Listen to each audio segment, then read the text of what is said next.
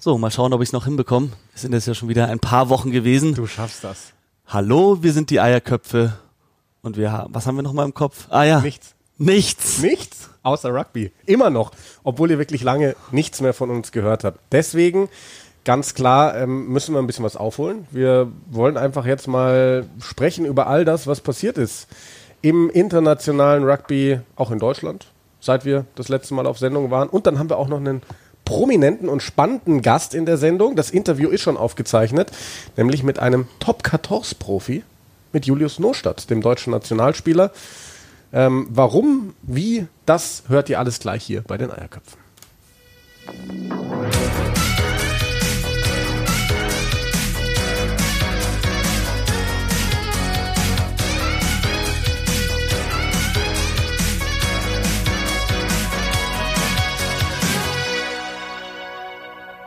Ich habe so ein schlechtes Gewissen. Ich auch, aber jetzt höre ich mir erstmal an, warum du ein schlechtes Gewissen hast. Der Maxi geht nicht mehr joggen. Der Maxi geht nicht mehr joggen. Hat mir gesagt, er ist immer zu unserem Podcast joggen gegangen. Und seit wir keinen Podcast mehr rausgebracht haben, hat er aufgehört zu joggen. Und es ist richtig dick geworden. Das ähm, trifft es vielleicht im Kleinen, warum ich im Großen ein schlechtes Gewissen habe. Weil wir nicht nur Maxi, sondern all unsere Hörer so lange im Stich gelassen haben. Ähm, ich weiß gar nicht mehr, wie lange ist es her seit unserer letzten Folge? Er war, äh, Und die war ja zweite, ja, Pause, war die ne? zweite August, oder dritte Augustwoche. Wow, das ist eine lange Zeit. Und dann hast du aber noch mal einen mit Manu gemacht, also Stimmt, da war noch einer. auch zwischendrin. Ähm, aber ja, dann bin ich kurzfristig in Urlaub gefahren. Das war mein Portugal. erster und einziger Urlaub eigentlich in 2020. Hast du dir verdient. Ja, richtiger Urlaub war es auch nicht. Meine Freundin, die arbeitet ja bei einem Reisevermittler und ähm, musste deswegen arbeitsbedingt nach Portugal. Da hat sich das Fremdenverkehrsamt eine, ja, eine Marketingkampagne gekauft und dann musste sie von dort aus lauter Schalten senden und hat aber gesagt, alleine macht sie es nicht. Hätte auch überall hin mit dem Mietwagen fahren müssen, die ganze Zeit nachts irgendwo ankommen und dann Equipment rumschleppen und so und das alles alleine in Portugal. Das wollte sie nicht unbedingt machen. Ich bin natürlich fließend Portugiesisch-Sprecher. Und hast die Zeit noch dazu genutzt, echter Influencer zu werden? So ist es. Äh, Im Urlaub gehe, appe ich immer mein Insta-Game. Aber man kann es auch immer ganz gut verfolgen. So am Anfang, so die ersten zwei, drei Tage, hau ich dann richtig was raus und es wird dann immer weniger, weil ich immer weniger Bock bekomme. Dieses Instagram. Ich weiß nicht, ich äh, bin auch nicht der Beste darin. Aber macht dann schon immer wieder Spaß. Und so hatte ich schön Urlaub. Meine Freundin hat die ganze Zeit gearbeitet. Ich äh, habe die Kilos wieder draufgeholt, die ich beim Baustellenarbeiten verloren habe. Kann ja auch wirklich keinen Sport machen gerade. Habe eine gebrochene Rippe, habe wenigstens eine Ausrede. Aber das hat sich dann natürlich gut getroffen, dass ich gerade dann nach Portugal gefahren bin. Die Meeresfrüchte dort. Ich Geil. sag's dir, so waren an der Algarve, da gab's eine Cataplana, so ein, ja, es ist in so einem, so einer Kugel, quasi so ein doppel, doppelter Wok, ne, aber aus Kupfer. Und da drin wird dann, werden dann Muscheln und Fisch und alles mögliche gegart. So ein klassisches Resteverwertungsessen, so da sind dann auch noch ist lauter Gemüse und Kartoffeln, alles drin. Und das bleibt so schön saftig durch diese Kugel und das kommt da an den Tisch, dann machen sie es auf und dann dampft es raus und denkst dir so, Aber Simon, jetzt, jetzt sind wir, glaube ich, auf dem falschen Pfad, weil jetzt haben wir zwar Maxi wieder dazu gebracht zu joggen, weil er gesehen hat, es gibt eine neue Folge von den Eierköpfen. Nach dreieinhalb Minuten ist er umgedreht, weil er so viel Hunger bekommen hat, dass er sich gedacht hat, hab keinen Bock auf er Joggen, kann sich nach dem Joggen, kann er sich belohnen damit. Ja, und deshalb habe ich auch wirklich in den letzten zwei Wochen kaum was mitbekommen von Rugby. Also natürlich ein paar Ergebnisse oder so, aber wirklich live mitverfolgen oder auch volle Spiele anschauen konnte ich nicht. Deswegen habe ich mich jetzt, musste ich mich nochmal informieren, was denn alles passiert ist. Und es ist ja einiges los gewesen in der Rugby-Welt. Auf jeden Fall. Würde ich auch mal sagen, bringen wir unsere Hörer mal auf den neuesten Stand. Vielleicht mal so grob einfach mal sagen, was alles so abgegangen ist. Ich würde Fangen wir weit weg an, oder? Genau, ja. Also Super Rugby AU, äh, die australische Version von Super Rugby Aotearoa, ähm, haben die Brumbies gewonnen im Finale gegen die Reds. Eigentlich ein ganz gutes Spiel. Haben sich viele junge Spieler auch wieder in den Vordergrund gespielt. Ähm, war zu erwarten, dass Brumbies das im Endeffekt gewinnen, weil sie auch die Saison ähm, gewonnen haben. Aber sonst, glaube ich, eine richtig gute Chance fürs australische Rugby mal so was Positives zu erleben. Ja, ich habe gelesen eben, dass die Nationalmannschaft jetzt wirklich mal einen richtigen Umbruch bekommt und äh, eine sehr junge Mannschaft da jetzt aufgestellt wird. Dave Rennie, neuer Head Coach oder Director of Rugby, wie auch immer, im, auf jeden Fall in Charge da in Australien. Guter Mann, hat in Glasgow starke Arbeit geleistet. Ist Neuseeländer auch ganz spannend, dass, dass der jetzt für Australien zuständig ist, aber Ja, ich, der, ich glaube, das kann der richtige Mann sein. er stärkt auch Michael Hooper den Rücken, hat ihn wieder als Kapitän genommen, obwohl er weniger als 50 Prozent seiner Spiele gewonnen hat als australischer Kapitän. Ist, glaube ich, aber auch das richtige Signal zu sagen, wir belohnen Spieler, die hier bleiben, die für Australien alles geben. Auch ein Problem, das die Wallabies haben, ist natürlich, dass Spieler lieber in der NRL spielen oder lieber nach Europa gehen, als in Australien im Super Rugby jedes Jahr von den Neuseeländern auf den Sack zu bekommen und dann mit der Nationalmannschaft das Gleiche. Er zeigt mit diesem, diesem Amt des Kapitäns für Michael Hooper, zeigt er, er belohnt das, wenn Spieler da bleiben und alles geben für das Land und gleichzeitig mit diesem jungen Kader zeigt er auch, es wird einen Umbruch geben. Australien, die Wallabies werden anders auftreten in den nächsten Jahren unter Dave Rennie, als sie das zuletzt getan haben unter Michael Checker. Also nicht, dass wir uns falsch verstehen. Es sind schon viele erfahrene Leute dabei. Du hast ja gerade Michael Hooper angesprochen, Rob Simmons, die beiden oder James Slipper vielleicht noch dazu genommen. Ja, die sind alle gerade so um die 100 Länderspiele. Aber ich habe gerade noch mal den Kader durchgezählt. Es sind 16 Spieler, die noch kein einziges Cap haben für Australien. Also wirklich 16 Neulinge und dann noch zahlreiche Leute, die unter 10 Länderspielen sind. Also das ist jetzt dieser 44-Mann-Kader für das Rugby Championship. Aber Simon, da gibt es ja auch irgendwie durchaus Probleme, ne? ob das stattfindet oder wo das stattfindet, wie das stattfindet. Scheiß Corona. Ja, hätte, so, du sagst es. Hätte ursprünglich in Neuseeland stattfinden sollen, da Neuseeland zu dem Zeitpunkt Corona-frei war, als das beschlossen wurde, dann hätten die Mannschaften äh, Südafrika, Argentinien und Australien hätten nur davor in Quarantäne gemusst, hätten quasi zwei Wochen früher anreisen müssen ähm, und dann hätte es nochmal stattfinden können. So, durch den neuen Ausbruch von Corona in Neuseeland konnte es dort nicht mehr stattfinden. Sie haben es nach Australien verlegt. Die neuseeländischen Regulierungen sind es aber so strikt, dass die Neuseeländer danach dann in eine strikte Quarantäne müssten. Und das würde über die Weihnachtsfeiertage fallen und da streiken Spieler und ja, die ganzen All Blacks eigentlich. Also, aber ich, wenn, wenn ich das höre, denke ich mir so für mich, da muss es eine Lösung geben. Wir reden hier von den All Blacks, wir reden hier vom, von der wichtigsten Institution dieses Landes und ähm, also irgendwie mit, mit äh, zurückkommen und vielleicht in einer kurzen Quarantäne, wo die Spieler innerhalb kürzester Zeit zweimal getestet werden, muss die Sache eigentlich irgendwie so geregelt werden können, dass sie das spielen und trotzdem Weihnachten mit den Familien oder äh, halt frei verbringen können. Mit den Familien könnten sie es ja vermutlich eh, wenn die mit in Quarantäne gehen, aber irgendwie muss da eine Lösung gefunden werden. Denke ich auf jeden Fall auch, ja. Ja. Von Südafrika hört man eigentlich recht wenig. ja. habe das Gefühl auch, das interessiert die gar nicht mehr so sehr. Das Einzige, was man von Südafrika oder von den Springboks hört, ist, dass es sie immer mehr nach Europa zieht. Dass man vielleicht sie in das Six Nations Turnier mit einbindet oder dort auf jeden Fall Wege findet. Die Franchises, die Clubmannschaften zieht es auch immer mehr nach Europa in die äh, Pro 14, zuletzt ja die Cheetahs und die Kings. Da können es jetzt auch noch die nächsten Mannschaften geben, die es darunter zieht. Ja, Macht Sinn mit der Zeitverschiebung, mit allem da in der Südhemisphäre des Super Rugby, das ist schwierig. Jetzt im Herbst ja dann auch, also zwar kein Südafrika bei diesem, ich weiß gar nicht, wie es offiziell heißt, Autumn Nations Cup oder sowas. Mhm. Ähm, Japan und nee, Fiji und Georgien, Georgien, dabei. genau. Japan, Japan nicht, sondern Fiji und Georgien dabei. Genau. Also das nicht-europäische Team jetzt schon mal aufgenommen mit Fiji. Ähm, Ja, da freue ich mich drauf. Ja. Fiji, ey, letztens mal wieder Extended Highlights vom Spiel Fiji gegen Wales bei der WM angeschaut. Ah, Randrandra, Tuisova, Petheliato, die ganzen Spieler, ey. Ich freue mich so drauf, die Ja. wieder zu sehen. Also ich glaube, dass es für, für Fiji auch zwingend nötig ist, regelmäßig gegen die ganzen großen Nationen zu spielen, weil du hast ja gesehen bei der Weltmeisterschaft phasenweise, zu was die in der Lage sind mit ihren Wahnsinnsspielern. Du hast gerade schon ein paar angesprochen. Dass sie aber dadurch, dass sie diese Spiele viel zu wenig haben, einfach dann oft einbrechen oder ihr Ding nicht durchziehen können. Gerade in der, in der zweiten, zweiten Halbzeit hat man das ja dann, dann oft gesehen. Aber bin ich mal gespannt. Und für Georgien freut es mich ganz besonders, dass, dass die jetzt dann doch mal die Chance kriegen. Das war ja ein ewiges Hin und Her. ja, und dann schlimm, dass dann kurz danach diese Schießerei kommt da in den Ja. Headquarters von Georgien, Ja, aber Wahnsinn. Wollen wir beim Sportlichen bleiben. Ja, ich glaube, was Fiji auch gut tun könnte, ist, dass Josh Matavesi gerade so super geil spielt. Bei Bath findet wirklich zu alter Form zurück und so die Spielmacher-Position war schon ein Problem bei denen. Da hätte ich gesagt, könnte man auf jeden Fall Matavesi wieder auf 10 ziehen Ja.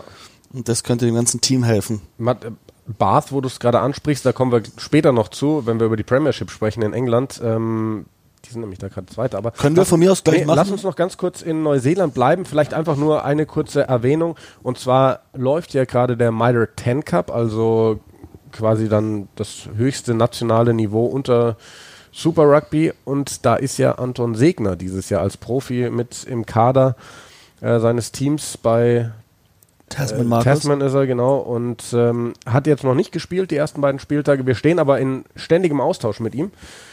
Ähm, da ist ja auch momentan noch in der Klärung, ob er denn doch für die neuseeländische U20 demnächst spielen darf, äh, wegen dieser ja, Regelauslage.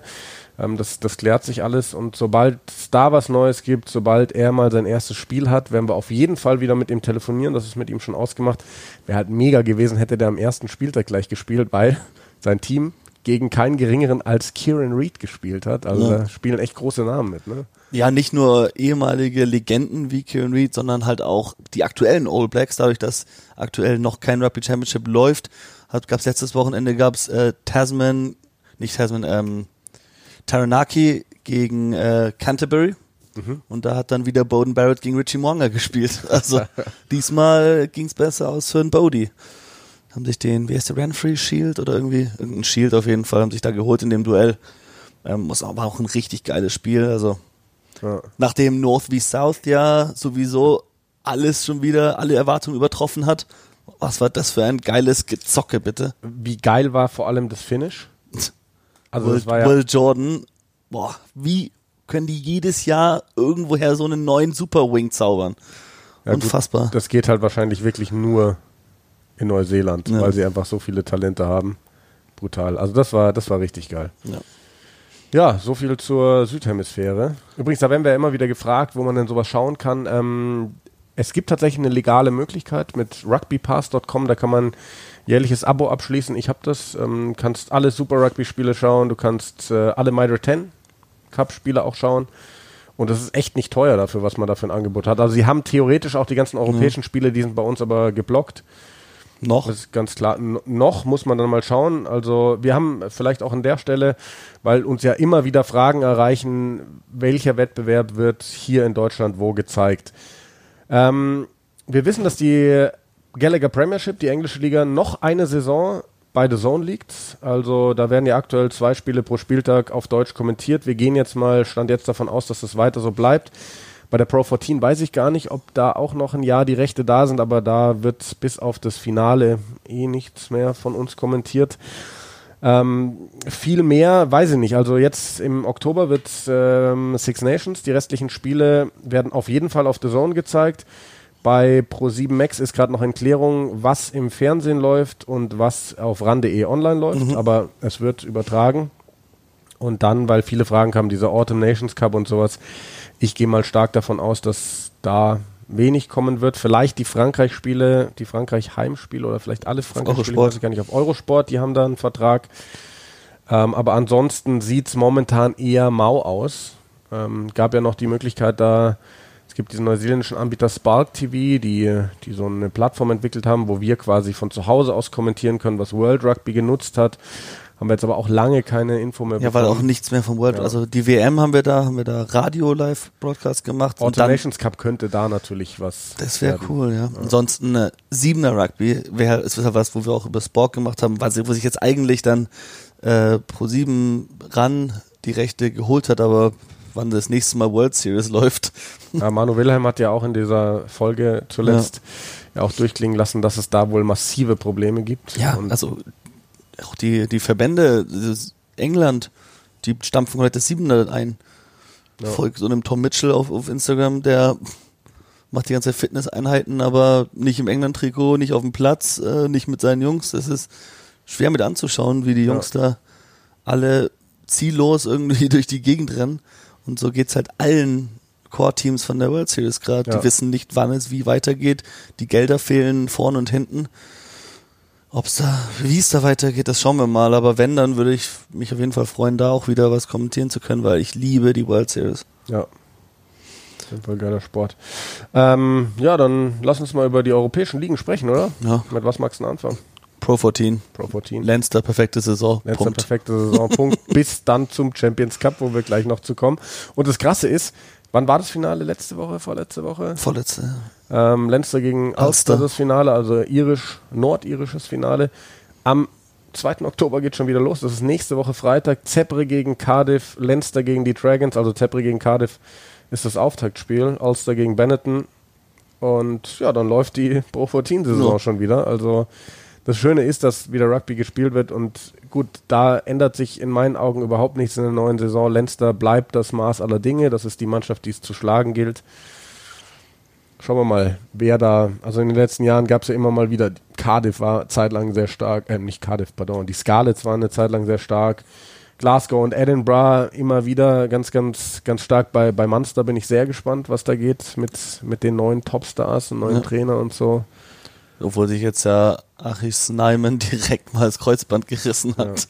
Aber ähm, Ulster war jetzt letzte Saison stark und von Ulster kann ich mir vorstellen, dass die weitermachen und, und weiterhin stark spielen. Also die waren, sind auf einem guten Weg und die kann man nicht abschreiben. Aber ansonsten äh, auf jeden Fall, ja, die walisischen Mannschaften, die zeigen auch immer wieder, was sie können, aber es funktioniert noch nicht ganz, haben auch aktuell Verletzungsprobleme. Aber ich glaube, die Ospreys sind so ein Team, das in nächster Zeit auf jeden Fall sich verbessern kann. Ja, Und sonst, ja, ich glaube, Pro 14, wie du sagst, es wird dabei bleiben. Leinster ist das Maß aller Dinge. Und äh, die Mannschaften werden sich weiterhin trotzdem stark in den europäischen Wettbewerben verkaufen, weil sowas die letzten Jahre einfach auch ähm, aus der Pro 14 in die Top 14, die Ja. Top 14, läuft, also die haben ja die komplette letzte Saison abgesagt wegen Corona, sind jetzt seit zwei Spieltagen wieder am Laufen. Racing ist da gerade Tabellenführer mit neun Punkten. ne? zu denen kommen wir auch gleich nochmal wegen Champions Cup Halbfinale. Genau, aber ansonsten äh, kann man nach zwei Spieltagen noch nicht viel sagen. Ich glaube, dass die üblichen Verdächtigen da auch wieder sich in den Vordergrund spielen werden. Und äh, Ja, vorletzter Moment, also nach zwei Spieltagen ist auch noch nicht aussagekräftig, ist Castre. Das wird gleich noch großes Thema sein, wegen Julius Nostadt, ähm, der unser Interview, beziehungsweise mein Interviewgast ist. hat noch nicht gespielt in den ersten beiden Spielen, Ähm, Genau, aber leider noch nicht. Der, der, der hat so ein bisschen die Seuche an den Hacken. So, äh, aber ähm, wird er auch gleich alles noch ähm, verraten. Ähm, drei Jahresvertrag bekommen bei Castre. Also Stark. es ist schon ein großes ähm, Vertrauen, das man da in ihn setzt. Und ähm, bin ich gespannt, wie er sich da schlägt. Klingt sehr, sehr zuversichtlich. Ähm, ja, Franzosen ähm, kommen wir gleich, wie gesagt, nochmal dazu, wenn es um internationalen Wettbewerb geht. Jetzt ganz kurz der Blick noch auf die, Premiership. die Premiership. Ähm, Exeter ist da safe.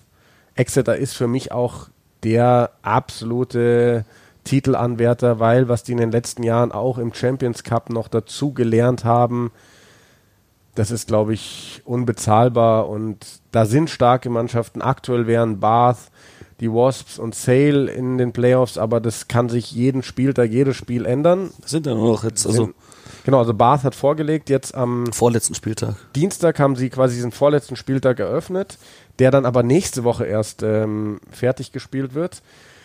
Ähm, kann sich alles noch ein bisschen ändern, aber also wir haben vier Anwärter im Endeffekt hinter Exeter auf die, auf die Playoff-Plätze sind Bath, die Wasps, Sale und Bristol.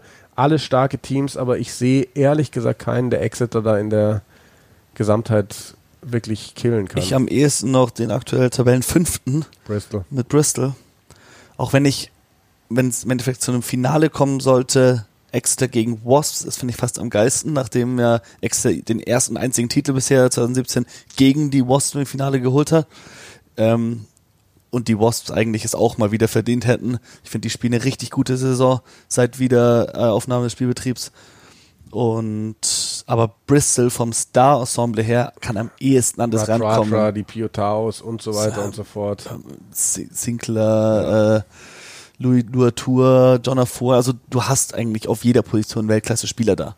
Wirklich. Und, ähm, deshalb können die auf jeden Fall auf dem Niveau mithalten, aber diese eingespielte, eingeölte Maschinerie von Exeter bei diesem Premiership Rugby, dagegen ist noch kein Mittel gefunden, außer von den Series und das Mittel hieß halt Cheating. money, money, möglichst viele gute Spieler kaufen. Ja, aber ungefähr das probiert Bristol ja gerade auch. Gut, ähm, das ist wohl richtig. Ähm, wo wir bei den Series sind, gutes Stichwort für den Champions Cup. Ja. Da sind die Viertelfinals gespielt worden am Wochenende und da muss ich ganz ehrlich sagen, hat mir nicht gefallen, wie das Spiel der Saracens ausgegangen ist, denn mein Herz schlägt ja für Leinster. Das ist schon wirklich mein, mein Club und Leinster hat im Viertelfinale tatsächlich verloren gegen die Saracens. Die waren im Sturm einfach massiv überlegen, die waren an den Standards überlegen, die sind nach vorne gegangen, was Leinster gar nicht geschafft hat und ähm, schon krass, dass ähm, es wurde ja in England dann ähm, oder beziehungsweise hatte Leinster auch vorher gewarnt, so für, für die Saracens könnte es The Last Dance sein. Ja, da haben sie sich bezogen auf diese Jordan-Doku. Aber für die ist es ja so. Die werden jetzt dann erstmal runtergehen in die zweite Liga, werden keinen europäischen Wettbewerb spielen. Das heißt, die genießen gerade jede Minute und ähm, ja, das, so ist es halt dann möglich, dass du in diesem fast schon vorgezogenen Endspiel Leinster raushaust, ohne deinen Kapitän oder den gesperrten Owen Farrell. Ja, und, und den Spielmacher Alex Good, der Schluss normalerweise spielt, hat er jetzt schon öfters auf 10 in der Liga gespielt, aber das ist meistens nicht so gut ausgegangen. Hat eine Bombenpartie gespielt, den ersten Versuch gelegt, richtig gut gekickt. Elliot Daly hat sich für sie halt wirklich gelohnt, zwei Monster-Kicks wieder. Und da merkst du halt, die Saris, die spielen so reif so ein Spiel. Michael Rhodes, normalerweise so ein zweite Garde-Spieler, der Man of the Match wird und halt einfach ein Monster ist. Ja. Ähm, die Saracens, äh, also irgendwie wie ein, also mit dem Rücken zur Wand irgendwie in die Ecke gedrängt und die fletschen die Zähne. Die zeigen allen, ihr könnt uns aus der Premiership runterjagen, ihr könnt uns die ganze Zeit beleidigen, wie immer ihr wollt, äh, Rufmord, was auch immer, die fühlen sich ja wirklich mies behandelt. Und dann gibt's die einzig richtige Antwort, die ist auf dem Platz und die haben sie gegeben. Also für mich find, bin auch kein großer Fan davon, wie sie das gemacht haben, das Ganze. Also das ist halt einfach Regelverzug. Ähm, aber im Endeffekt so zu spielen, dass jeder Rugby-Fan muss zugeben, das ist geil. Ja, man merkt halt wirklich, also die haben dieses Siegergehen. Das ist was, was eben wächst. Deswegen glaube ich auch, dass in der Liga übrigens Exeter nicht zu schlagen sein wird, weil das Mhm. die anderen noch nicht haben. Das ist was, was wachsen muss. Und du hast gesehen, die haben einfach eine Struktur. Und relativ egal, wer da spielt und wer da ausfällt, sie ziehen ihr Ding durch. Maro Itoje war auch wieder vom anderen Stern. Das ist ähm, einfach eine unfassbare Mensch. Die haben jetzt schon ein paar Spiele abgegeben, aber das ist bei denen irgendwie egal. Dann gab es noch, ähm, Exeter ist ja auch im Halbfinale. Ähm, die spielen gegen Toulouse, ähm, Saracens bei Racing. Das erste Mal für Exeter im Champions Ja. Cup Halbfinale. Und die haben ja ein englisches Duell gehabt gegen die Northampton Saints. Und da gab es eine schöne Geschichte, weil die Woche vorher wurde ganz viel geredet bei Northampton, die ja in der Liga so ein bisschen eingebrochen sind nach starkem Start noch vor Corona. Jahrgang 2000, noch 19 Jahre jung, Emanuel Iogun, ein Prop, haben sie alle gesagt, der arme Kerl, der muss gegen Harry Williams ran, gegen Tom Francis. Dann hat er 72 Minuten gespielt, hat, glaube ich, gegen Tom Francis sogar zwei Straftritte geholt beim Gedränge. Standing Ovations, als der vom Platz gegangen ist, sogar von Eddie Jones. Das war irgendwie so die Geschichte, die über diesem Spiel stand, auch wenn Northampton verloren hat, ähm, dass sich dieser 19-Jährige da gegen die großen Männer so gut geschlagen hat. Pass auf, Story. nächste Saison spielt er bei Bristol. Ja, ich bin, äh, übrigens, Northampton bin ich sehr gespannt, weil was die an jungen Spielern haben, ähm, also Ja. da die in ein, zwei Jahren, wow, also hier mit all den George Furbanks und Fraser Dingwalls und wen sie da hinten in der Hintermannschaft noch haben. Hutchinson, dann haben sie Dan Baker, um das Ganze anzuführen. genau, Takil Nairo auf Außen. das ist schon echt Die gut. haben sehr gute Spiele. Harry Mallender, der wieder äh, immer Genau, fitter Mallender wird. noch, ja. Ähm, ja, die hatten noch einen guten, wirklich guten Start in der Hinrunde und sind dann leider sehr eingebrochen jetzt am Ende, gegen Ende der Saison. Aber mit Chris Boyd haben sie auch den richtigen Coach, um diese jungen Spieler auszubilden. Und da denke ich, dass Northampton auf einem sehr guten Weg ist. Ja, bei Exeter äh, gab es viel Kritik in England für den Auftritt gegen Northampton. Haben sie gesagt, ja, das war nicht so das äh, Grüne vom, äh, das Gelbe vom Ei. Ähm, aber haben dann viele Experten auch gesagt, das Gute daran ist, du hast eben Luft zur Verbesserung und das müssen sie tun gegen Toulouse. Ganz, ganz Mhm. schwieriges Spiel. Was ich bei Exeter bis heute immer noch so geil finde, klar haben die viele große Namen drin, teilweise zugekauft wie Johnny Gray, Stuart Hawk, teilweise selbst gemacht wie ein Jack Noel, ein Henry Slade, sage ich jetzt mal. Aber wenn du dir dann so eine Mannschaft anschaust, Tom O'Flaherty, wer, who the fuck ist Tom O'Flaherty? Ian Witten, who the fuck ist Ian Witten? Also wir kennen die natürlich dadurch, dass wir die ähm, pa- oft kommentiert haben. Ian Witten ist ein Nordire, der, glaube ich, nie in seiner Karriere für Irland gespielt hat. Und Doch, ich glaube schon. er? Aber, Aber aber, das ist wirklich Mal, so also- zehn Jahre her. Ja. Also, Und das sind halt Jungs, also die haben so viele gute Spieler, die nicht im ganz großen Bühnenlicht stehen, die aber trotzdem so geil sind. Ähm, auch mit einem Gareth Deanson, der jetzt mittlerweile meistens von der Bank kommt, was, was der da noch liefert, das ist einfach. Also ich bin so ein großer Fan von diesem. Ian Witten hat 2009 zweimal für Irland ja, gespielt. Vor, also, vor elf ja. Jahren zweimal, also das kannst wirklich. ja, wirklich. Nee, und also Exeter jetzt gegen Toulouse, Cheslin Colby. Boah. Und Antoine Dupont. Also den Jungs beim Spielen zuzuschauen, es macht einfach Spaß. Also die äh, Spielmacherachse mit Dupont und Intermark, die bei Frankreich so gut funktioniert, funktioniert einfach bei Toulouse auch. Und wenn du dann einfach den wahrscheinlich individuell besten Angreifer der Welt hast, okay, da gibt's einige, aber Chesson Kobe, der beste Stepper, sage ich mal. Ja. Ich sag mal, Randra kann man auch noch ja. da oben hinstellen, was beste Angreifer angeht, oder Tuisova. Aber Chesson Kobe, was für Steps der wieder ausgeführt hat gegen, gegen äh, Stockdale, der sah richtig alt, das hat auch richtig viel Kritik abbekommen, aber hat Owen Farrell auch im WM-Finale und Owen Farrell ist bei weiß Gott kein schlechter Tackler, ja. auch wenn er jetzt mal einen hochgetackelt hat, aber andere Geschichte. Chaz Kobe kann jeden Spieler der Welt aussteppen. Und es macht einfach Spaß. Der bekommt den Ball, der ist so selbstbewusst, der kann sich bewegen wie kein anderer. Und das ist wirklich ein Spieler. Allein für den wünsche ich mir, dass wieder Fans ins Stadion dürfen. Weil jedes Mal, wenn der die Hände am Ball hat, steigen, stehen alle auf. Irgendwie alle Aufmerksamkeit ist auf diesen Spieler gerichtet, weil man weiß, der kann einfach aus dem Nichts jetzt was kreieren. Ja, zweites Halbfinale, Racing gegen Saracens. Enge Kiste. Ich persönlich glaube ja irgendwie, die Saracens werden sich diesen Wettbewerb nicht nehmen lassen. Ja, vor allem bei Racing geht natürlich alles über Finn Russell. Der hat auch jetzt gegen Clermont im Viertelfinale eine Bombenpartie gemacht. Aber wenn die Saris den in den Griff bekommen und wenn es ein Team gibt, das einen gegnerischen Zehner gut in den Griff bekommen kann, dann sind es die Saris. Dann äh, sehe ich Racing da nicht wirklich gegen die Saracens Maschinerie ankommen. Ich kann mir nur vorstellen, dass Saris sich selbst irgendwie wehtun. Also die sind halt schon übelst aggressiv im Kontakt und haben manchmal Probleme mit High Tackles, mit solchen Geschichten. Wenn du da halt ein paar gelbe Karten oder so eine rote Karte hast, dann verlierst du so ein Halbfinale. Weil ja. da ist dann Racing zu gut, als dass sie diese Chance liegen lassen würden.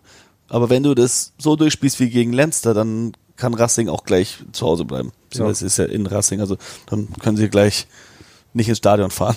Ja. So, dann äh, kommen wir jetzt noch zum Challenge Cup, zum zweitklassigen europäischen Wettbewerb. Bristol im Halbfinale, Bordeaux im Halbfinale, Toulon im Halbfinale. Ich denke, da müssen wir jetzt nicht groß drüber sprechen, über die Spiele. Ähm, Bristol Doch, lass, lass doch ja. mal über Toulon gegen Scarlett 11 zu 6 sprechen. ich glaube, hat, hat er nicht Scar haben die Scarlets nicht sogar bis zur 50. Minute 6 zu 0 geführt ja, und dann so? Sergio Parise. Ja, Sergio Parise, stimmt. Den Versuch. Ja, ja. Aber ja, nee, muss ähm, man wirklich nicht mehr drüber reden. Und Leicester im Halbfinale kampflos. Das Spiel gegen Castre abgesagt worden und das ähm, war auch für uns ein bisschen bitter, weil wir hatten Julius Norstadt angefragt, ob er nicht nach diesem Spiel unser Podcast-Gast, äh, Gast, Gast, Gast werden sei, äh, Gast sein will, so ganz ruhig. Denn Julius hätte sein Pflichtspieldebüt gegeben für Castre. Ähm, er wird, also er hätte auch in der Liga wahrscheinlich schon gespielt. Warum das nicht äh, geklappt hat bisher, das wird er gleich alles im, im, im ähm, Interview verraten. Jetzt gab es bei seinem Team, bei Castre, so viele Corona-Fälle, dass das abgesagt werden musste.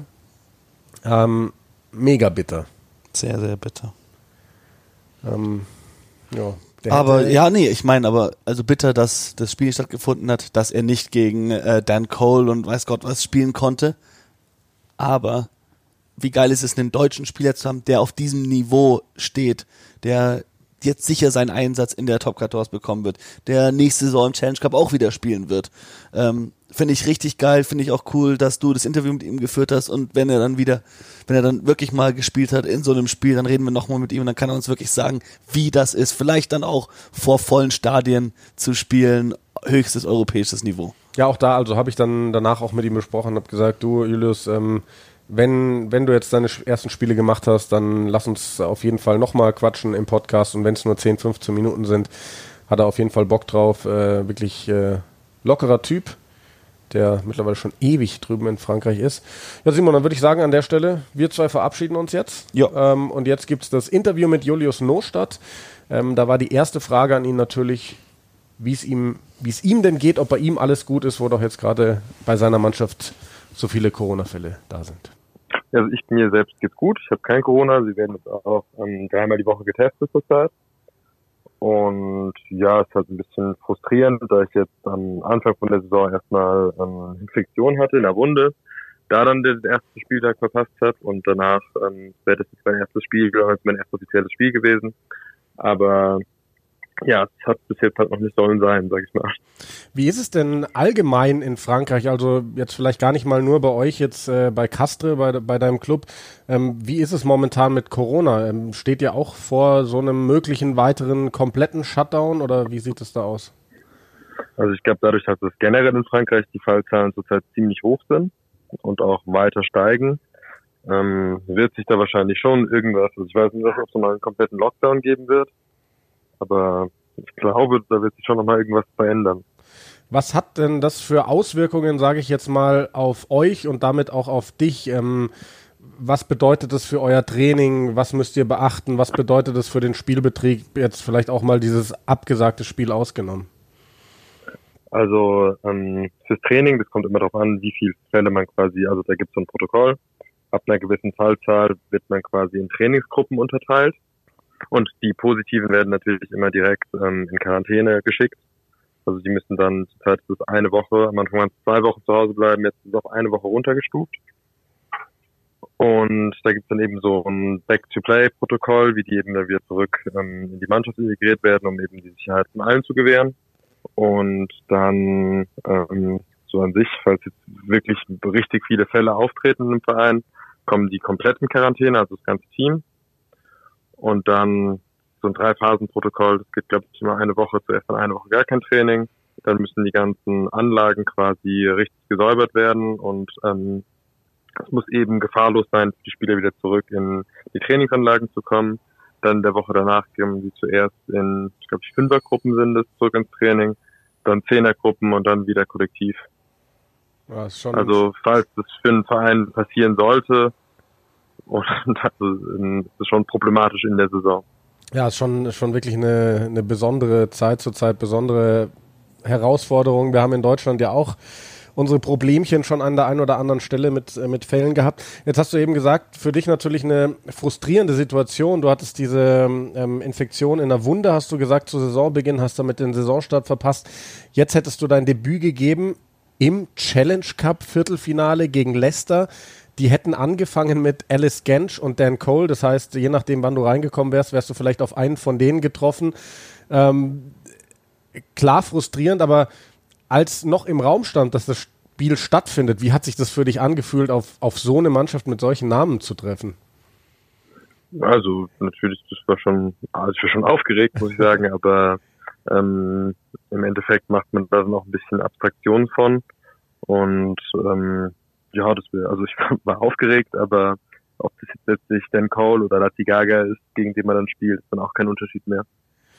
Ja, die, die, Lati Gaga war der Ersatzspieler. Ja, genau, den, den kenne ich, äh, habe ich mhm. kürzlich auch mal äh, kommentiert für, für The Zone. Ähm, ja, wie ist es denn überhaupt bei dir? Also, du bist jetzt wirklich deine quasi ganze Karriere bei in, in Frankreich, ähm, Colombier, Lyon, Chambéry, Aurillac und jetzt Castre in der ähm, Top 14. Ähm, erzähl mal über diesen Schritt jetzt hoch in die, in die Top 14. Wie ist es dazu gekommen und so weiter? Also ich war ja nach Chambéry, bin ich nach Deutschland zurückgekommen. Da gab es mhm. ja dieses Projekt ähm, mit der Bildakademie. Mhm.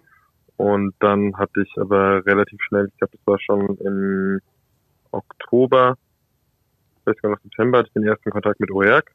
Mhm und bin dann dorthin gegangen. Also erstmal für ein, die Leute halt kennenzulernen. Die haben mir dann direkt ein Angebot als Medical Joker gemacht. Dann habe ich damals noch mit dem Kobus, der war ja der Leiter der Akademie, das mhm. abgeklärt, dass ich dann quasi das schon gerne wahrnehmen würde. Und dann haben sie mich auch ähm, netterweise oder fairerweise freigestellt. Und dann bin ich dort hingegangen, habe dann nach dem zweiten Spiel dort einen Dreijahresvertrag unterschrieben. Also zwei plus eins. Und dann nach dem zweiten Jahr dort ähm, hatte ich ein paar Kontakte mit anderen Vereinen. Mhm. Und ja, also ich muss sagen, es liegt, lag denke ich schon für ein OERG, dass die mir halt relativ schnell relativ viel Vertrauen gegeben haben. Ich bin ja hingekommen, zwei Spiele gemacht, dann direkt meinen einen Vertrag, also einen richtigen Vertrag, nicht nur einen Medical Joker Vertrag unterschrieben und dann äh, haben sie mich ja schon dort in eine gute Rotation reingebracht, in der ich viel gespielt habe. Und wenn man viel spielt und wenn man das Vertrauen hat von den Trainern, ist alles gleich immer ein bisschen einfacher. Ja. Und ja. dann, ja.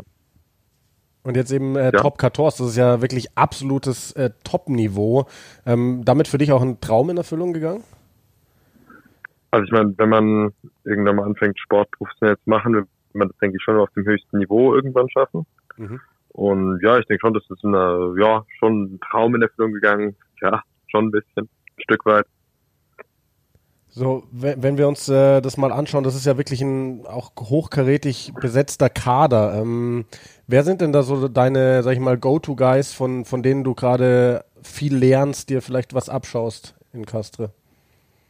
Ähm, also gerade auf meiner Position mit Antoine Tichit, das ist ja, ähm, der hat sehr viel Erfahrung auf dem hohen Niveau und ist auch einer, der, ja, der hat mit Castre wurde er zweimal Meister, ähm, hat nie in die französische Nationalmannschaft geschafft, aber immer mit den French Barbarians gespielt und getourt. Also das ist natürlich ein sehr, sehr erfahrener Mann, von dem man viel lernen kann. Und dann auf der 3, also mein Gegenüber mit dem Wilfried Upassat, ähm, der hat jetzt schon einen Frankreich-Cap, der ist mein Alter. Und auch ein bisschen eine atypische Rugby-Karriere, der ist aus der Federal 1 in 14 gekommen, aber ein sehr, sehr ähm, ambitionierter, sehr disziplinierter Spieler. Und gerade so disziplintechnisch kann man da, glaube ich, von vielen Leuten was lernen und von der Professionalität her, da fängt das Rugby halt an, wenn man zu Hause an den Trainingstag denkt, ist da halt ähm, bei denen immer alles schon gleich durchgetaktet, sie wissen, was sie wann machen und ja, so eine Professionalität nennt man da, glaube ich, von Lebensspieler was.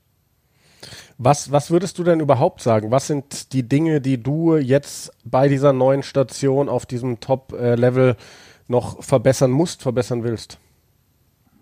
Oh, also verbessern müssen, glaube ich, muss man sehr viel. Also da wird definitiv mehr in die Details geschaut, als zum Beispiel in der Pro de Deux. Also gerade wenn wir, wir kriegen jeden Tag unsere Trainingsanalysen geschickt und wenn man dann mal einmal einen Lift, nicht richtig gemacht hat, dann kriegt man direkt ähm, eine Nachricht zum Trainer, hier, die und die Minute, schau dich das an, das kann so nicht weitergehen oder was auch immer, wenn man halt den kleinsten Fehler macht, die sind schon sehr, wie sagt man, da ist der Anspruch schon hoch auf das die Perfektion und das, was eben verlangt wird, auch im Training 100 Prozent immer abgeliefert wird, dass es eben im Spiel quasi eine Selbstverständlichkeit ist. Ja. Wenn man, ich habe jetzt gerade mal nebenbei den Kader so ein bisschen aufgemacht. Klar, das spielen viele Franzosen, ist ja auch Frankreich, da spielen aber auch Südafrikaner, da spielen äh, paar Jungs aus Fiji mit, wie Semi Kunatani, also wirklich große, große Namen. Wie reagieren denn all die großen Namen, sage ich mal, wenn da auf einmal so ein Junge aus Deutschland rumkommt, wo viele, glaube ich, bis heute irgendwie denken, da findet Rugby gar nicht statt? Ja gut, dadurch, dass ich, äh, also ich bin ja Gief und ähm, ich bin eigentlich auch, so ich glaube gerade im Kopf der Ausländer eigentlich eher ein Franzose. ähm, und bei den Franzosen eigentlich, also ich bin nicht wirklich so der Deutsche. Mhm. Aber also klar, ich bin schon der Deutsche, aber ähm, dadurch, dass ich jetzt wirklich seit 15 in Frankreich bin, ist das eigentlich ein bisschen aus den, aus den Köpfen weg, dass der Deutsche da dann ankommt und keine Ahnung von nichts hat. Aber ja, also eigentlich kein Problem. Wie, wie es gibt eigentlich hier so eine, es gibt eigentlich hier so einen kleinen Vorteil, dadurch, dass ich ähm, wahrscheinlich besser Englisch spreche als die meisten Franzosen. ähm, hat man immer so einen kleinen Fuß drin mit den Ausländern und auch einen Fuß drin mit den Franzosen, weil das einfach so, also nicht verschiedene Lager sind, aber ich meine, ähm, viele, gerade von den Fijis oder die eben neuen Frankreich sind, sprechen jetzt nicht so gut Französisch. Und für die Franzosen ist ja schon meistens wichtig, gut Französisch zu sprechen. Deshalb kann man da immer so ein, ich bin so mittendrin. Wirst du denn auch manchmal gefragt von Teamkollegen oder wurdest du vielleicht auch in der Vergangenheit, wie wie es denn ums deutsche Rugby ges gestellt ist, ähm, warum es da nicht mehr Profis gibt?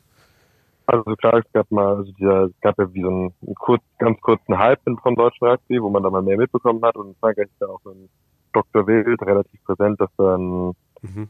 großer deutscher Geldgeber mal war.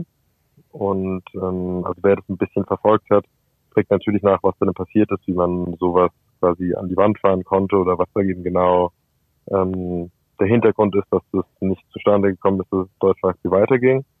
Und ja, aber sonst, das deutsche Rugby wird dann nicht so verfolgt. Ja. Wenn ich jetzt mal den Kader anschaue, ist mir gerade ein ganz äh, spannender Name noch äh, ins Auge gestochen, und zwar Rory Cockott. Das ist doch der mhm. Mann, mhm. der diese zwei so unfassbar unterschiedlichen Oberarme hat, oder ist es nicht mehr so? Doch, doch, doch immer noch. Äh, weißt, kannst du mir erklären, warum das bei ihm so ist? Ich habe ihn, glaube ich, mal bei der WM 2015 im Kommentar irgendwie den Einseiten Popeye genannt oder sowas, weil das ist ja wirklich, dieser eine Bizeps sieht aus, als würde er irgendwie nur die eine Seite trainieren und der andere irgendwie nur die Hälfte. Weißt du da den Hintergrund? Nicht so wirklich. okay, dann lassen wir das mal so stehen. Ähm, wir haben im Vorfeld kurz gequatscht, bevor wir aufgenommen haben, hatte ich dir auch gesagt, ähm, Erik Marx hatten wir auch schon im Podcast als Frankreich-Legionär. Verfolgst du so ein bisschen, was er macht, was die anderen Deutschen machen? Und wenn ja, ja klar, also mit ja. Chris Tim, wir sind ja also Chris Hilsenbeck und Tim Enz, wir sind ja damals alle zusammen nach Frankreich Stimmt, gegangen. Alle zusammen, und das sind ja auch schon meine, also meine besten Freunde mit, seitdem ich klein bin. Und ähm, ja, also mit denen, wir reden eigentlich jeden Tag. Und äh, Chris spielt ja immer noch mit Erik. Ähm. Da kriegt man schon immer mit, was passiert. Dann beim Mika in, in Nizza ein bisschen weniger, aber der ist eher der ruhigere Typ. Aber sonst ja, man verfolgt schon, was die, die anderen so machen. Was traust du denn Erik Marx, weil, weil er, sage ich mal, jetzt so der, der Jüngste aus, aus dieser ganzen Truppe ist, zu? Glaubst du, der kann es auch irgendwann in die Top 14 hochschaffen? Ja, also Erik gerade seinen denke, einen Schritt nach Mann zu gehen, also sein letztes Jahr in La Rochelle nicht weiterzumachen, sondern in die Pro de Deux zu gehen, anstatt zu versuchen, ein einziges Spiel in der Saison in der Top 14 zu machen, gerade in La Rochelle, wo er quasi die Spielerdichte, die vor allem gekommen wäre, relativ hoch war, war, glaube ich, eine sehr gute Entscheidung. Es hat ja auch sehr, sehr gut für ihn geklappt. Er hat zwar ein bisschen Verletzungsglück, dadurch, dass sich ähm, ja zwei oder drei der ähm, zwei, drei Spieler in waren verletzt hatten zu dem Zeitpunkt, als er dahin kommen ist, hatte schon am Anfang Glück, aber hatte natürlich dann auch performt auf dem Platz. Und ich denke, wenn der, der Erik so weitermacht, hat es in seinem ersten Pro Jahr, glaube ich, eigentlich komplett fast alles durchgespielt. Mhm. Also der hat ja eigentlich alle Spiele gespielt, hat inzwischen auch noch auf der 3 gecovert. Ich meine, das ist schon ordentlich. Ja, auf jeden Fall. Was Und ihr, der ja. ist ja noch sehr jung, also jung für so eine Position. Da kann das bestimmt noch Luft nach oben. Ja, das würde uns auf jeden Fall freuen, wenn wir da noch einen Deutschen sehen. Ich glaube, es hat ja auch Damien Tussac, der hat auch bei Castre gespielt, oder? Ist das richtig? Genau. Genau. Ähm, hast du dich vor deinem Wechsel dann auch ein bisschen mit ihm ähm, oder hast du mit ihm gesprochen und ihn ein bisschen gefragt, so wie ist das in Castre? Ist das der richtige Schritt für mich? Nee, gar nicht. Nee, gar ich habe eigentlich keinen Kontakt zu dem, ja.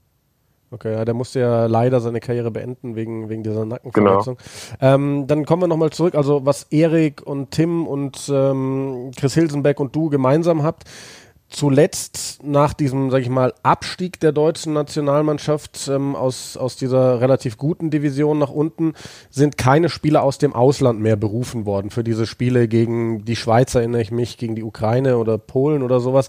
Ähm, mhm. Wie stehst du dazu? Ist das was, was dich sehr traurig macht oder ist das was, wo du sagst, boah, passt mir eigentlich gerade ganz gut, wenn ich nicht für Deutschland spielen muss, weil ich will mich voll auf Castre ähm, konzentrieren? Also als Spiele waren, war ich noch gar nicht in Castre. Ja. Ähm, ja, also man muss ja auch schauen, wie es im deutschen Rugby weitergeht und wie es da jetzt perspektivisch aussieht. Und ich meine, für gerade Spieler wie jetzt uns im Ausland, die, die damit ihr Geld verdienen und muss man halt gucken, wie sein aktuelles Standing im Verein ist, ob man sich erlauben kann, wegzugehen, weil es ist schon immer ein Unterschied äh, für Frankreich oder von mir auch Georgien spielen zu gehen, weil der Verband da eben deutlich mehr dahinter steht und eben mehr, was nicht unbedingt Druck auf den Verein ausüben kann, aber eben ein anderes Standing im Verein hat als der deutsche Rugbyverband.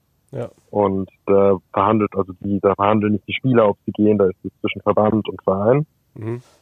Und also das ist verhandeln. Ich meine, wenn das letztlich der Verband absolut will, dann geht man dahin, aber das ist bei Deutschland auch nicht mehr so, dadurch, dass es jetzt nicht mehr in den International Windows stattfindet oder man weiß ja auch nicht, wie jetzt irgendwas stattfindet mit Corona, aber so wäre es in der Vergangenheit gewesen, dass durch die Division drunter, das ist jetzt quasi kein, keine Profination mehr. Ja. Und die eben außerhalb dieses International Windows spielen, wo die ähm, Vereine quasi fast gezwungen sind, wenn es eine früh genug genommen, also Nominierung gab, den Spieler freizustellen. So glaube ich zumindest, dass das abläuft. ähm, ist es ja jetzt anders und ich glaube, also für mich wäre es schwer, wenn ich in Castro wirklich in der Spielrotation drin bin oder auch nicht, denen zu sagen, ja, hört mal zu, ähm, ich bin jetzt nicht da, ich jetzt weiter. Da ich das ja dann quasi mein, also natürlich, wenn man überhaupt nicht spielt, das ist dem Verein wahrscheinlich auch egal, aber wenn die auf einen zählen, dann sollte man schon aufpassen, wie man das genau macht. Ja. Was glaubst du denn, wie groß deine Chancen sind, ähm, wenn jetzt, sage ich mal, alles mal wieder richtig ins Laufen kommt mit Spielbetrieb in diese feste Rotation reinzukommen? Ich meine, dass du jetzt gegen Leicester auf der Bank gesessen hättest, ähm, das ist ja schon mal ein absoluter Vertrauensbeweis. Ja, das hat mich auch sehr gefreut, dadurch, dass ich ja davor, also ich habe alle Testspiele gespielt. Ich habe gegen Ager auf der Bank, gegen Po habe ich angefangen. Und unser drittes Testspiel wurde wegen Corona. Also wir hatten eins zwischen den beiden eigentlich, wir hätten gegen Montauban gespielt. Da ähm, es wurde aber abgesagt, weil der Montauban zu viel Corona hatte. Also sie hatten Corona-Fälle. Ja, ja. Und dann wäre das eigentlich für mich, also für mich war das ein Vertrauensbeweis, das letzte Testspiel gegen Po anzufangen. Und es wurde auch so kommuniziert, dass das nicht zu 100 Prozent, aber wahrscheinlich der Kader sein wird, der dann das erste Saisonspiel auswärts gegen Ager spielt. Mhm. Und ähm, ja, dann habe ich mich eben in Po wahrscheinlich, also ich war nicht der einzige Spieler, es waren noch zwei andere, haben wir uns eben diese Wundinfektion geholt und mhm. hatte dann noch Fieber und dann ja, war das für Agen schon mal raus und dann im zweiten Spiel habe ich jetzt Dienstag haben wir wieder angefangen zu trainieren, weil eben da auch eine Ansteckungsgefahr bestand. Ja. Und dann haben sie mir gesagt, ja, dass das jetzt, dass die quasi keinen wirklichen Grund sehen, großartig zu tauschen. Das ist okay sei für mich, aber dass jetzt, also, dass sie die gleiche Mannschaft quasi so weiter behalten und dass ich die erste Woche nicht voll trainiert habe, aber eigentlich so eine jetzige Rückmeldung von den Trainern nach der Preseason sind, dass sie eigentlich relativ zufrieden waren.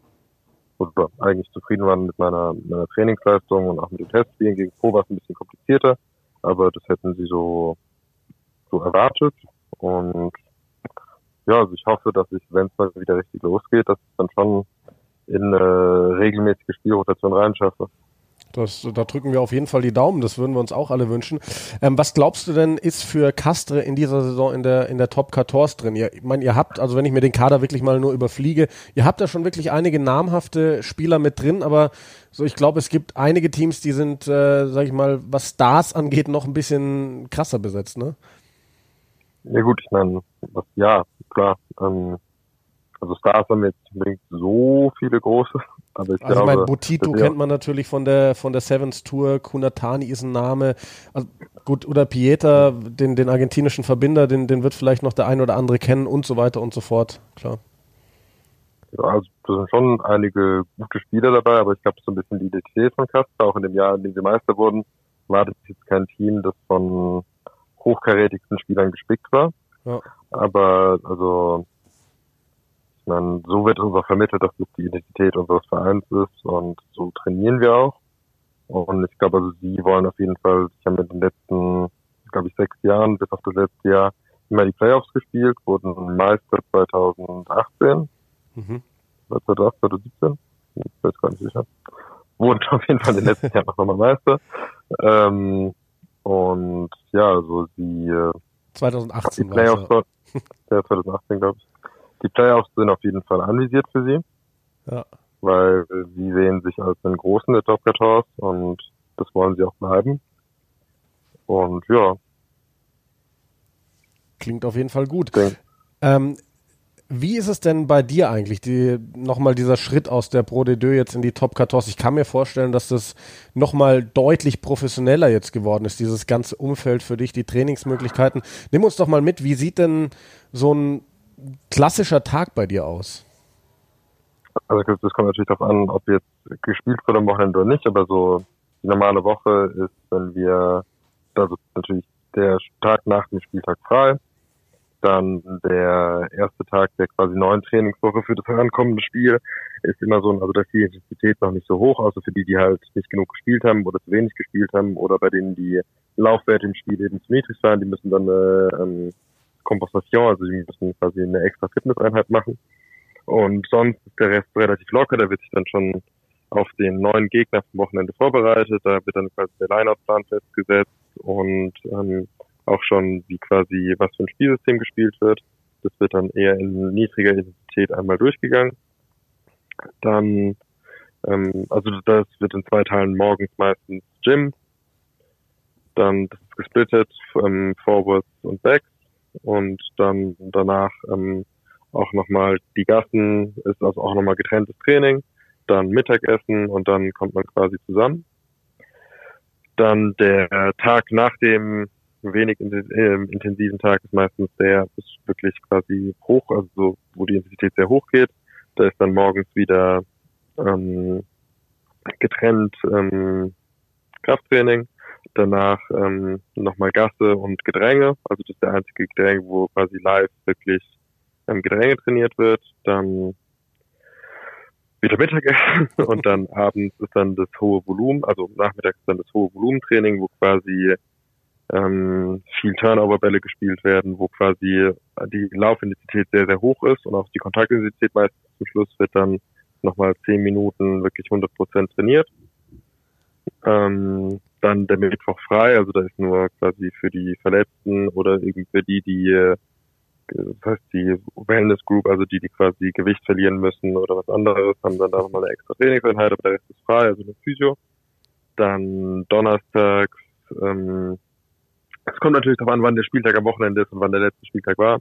Aber donnerstags ist dann meistens ähm, wieder morgens Gym, also mehr dann so explosives Training und ähm, dann nochmal Gassen, dann wieder Mittagspause und nachmittags heißt dann ähm, Speed Execution, also das mit weniger Kontakt, aber eben alles, was quasi am Wochenende ist, wie ein Teamrun, nur full on, also nicht full on, aber halt eben Full Speed. Mhm. Und dann am Tag danach noch einmal Teamrun und dann der ist dann, da wird die sich dann komplett rausgenommen, dann gar nichts mehr eben bis zum Spieltag. Also es ist eine volle Woche auf jeden Fall. Wir hören, das Mittagessen scheint sehr wichtig zu sein. Das hast du sehr oft. Mittagessen. Frühstück ist auch. Frühstück, Frühstück und Mittagessen ist immer sehr wichtig, ja. Macht ihr das alles zusammen? Frühstück auch? Oder ja, Frühstück und Mittagessen. Ah, Wir haben immer Gruppen, also das sind immer Gruppen von fünf Spielern. Die wir müssen dann mit, da gibt es drei Köche, die kommen jeden Morgen rein in unsere Kantine, also die kochen alles und ähm, jeden Morgen mit den fünf Spieler, den helfen dann alle Tische zu decken, das Buffet aufzubauen. Die müssen eine halbe Stunde früher kommen mhm. und es wechselt immer. Und dann, ja. Ah, sehr cool. Mittagessen ist komplett ähm, von quasi wie so einem, ja, eben vorbereitet in der Kantine. Ja. Und äh, wenn du sagst, äh, dass es auch eine Truppe gibt äh, für Spieler unter anderem, die Gewicht verlieren müssen, warst du da auch schon dabei oder hast du von Anfang an deinen Topgewicht gehabt. Nö, war ich noch nicht drin. Sehr gut. Ähm, wo du erzählt hast natürlich auch vom Gym, da müssen wir natürlich jetzt mal hören, Julius Nostadt als Top 14 Profi, wie viel schafft Julius Nostadt beim Bankdrücken?